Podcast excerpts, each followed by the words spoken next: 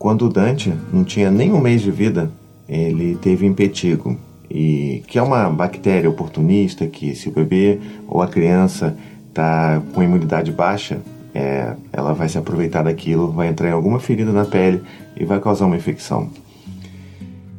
E ele teve isso com menos de um mês de vida. Isso significa que ele precisou ser internado aos 27 dias de vida. Eu tinha mal me acostumado com a ideia de ser pai e ele precisou ser internado numa UTI. E foi difícil.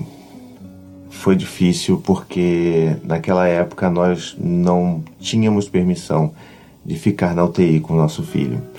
Então ficávamos lá é, praticamente o dia inteiro, todo o período do tempo que a gente poderia ficar, mas quando chegava de noite a gente tinha que ir embora. E no primeiro dia que isso aconteceu, isso foi uma das experiências mais difíceis da nossa vida.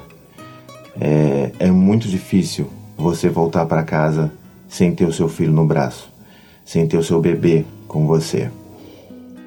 E ainda é muito difícil lembrar disso, né? É, acho que nenhum pai, nenhuma mãe deveria passar por isso. Mas era o que precisava ser feito, então fizemos isso.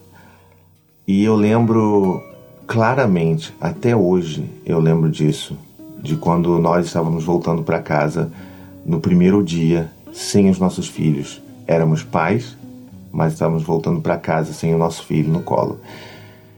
E em meio a muito choro, a muita indignação, a muita tristeza, é, nós estávamos caminhando pelo, pelo corredor do nosso prédio, né? Para ir para o nosso apartamento, para subir os nossos dois lances de escada que sempre subíamos com o nosso filho no colo, só que sem ele dessa vez. E enquanto nós estávamos percorrendo esse corredor, que parecia nunca acabar, a Anne, minha esposa, fez uma pergunta para mim que eu não esqueço e que mexe comigo até hoje. Ela perguntou para mim assim: será que algum dia isso vai parar de doer? E eu lembro de ter respondido: nunca vai parar de doer. E hoje, sete anos depois, com três filhos, ainda dói. E nunca vai parar de doer. E essa pergunta, ela é um marco na minha vida enquanto pai. E é isso que eu queria conversar com você aqui hoje. Falar que tá tudo bem se doer, porque faz parte das experiências da vida. Criar filhos é dolorido.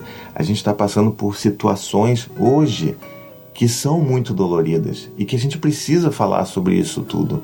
E tá tudo bem entender que vai doer, né? É, doeu e ainda dói aquela internação. É, dói em quaisquer desafios que acontecem na vida dos nossos filhos. Quando o Dante quebrou o braço também, quando a gente se preocupa quando os nossos filhos estão doentes. E vai doer. Quando a gente tem incerteza sobre o futuro, quando a gente não sabe como que vai ser o mundo lá na frente para os nossos filhos. Dói. Mas faz parte da vida também.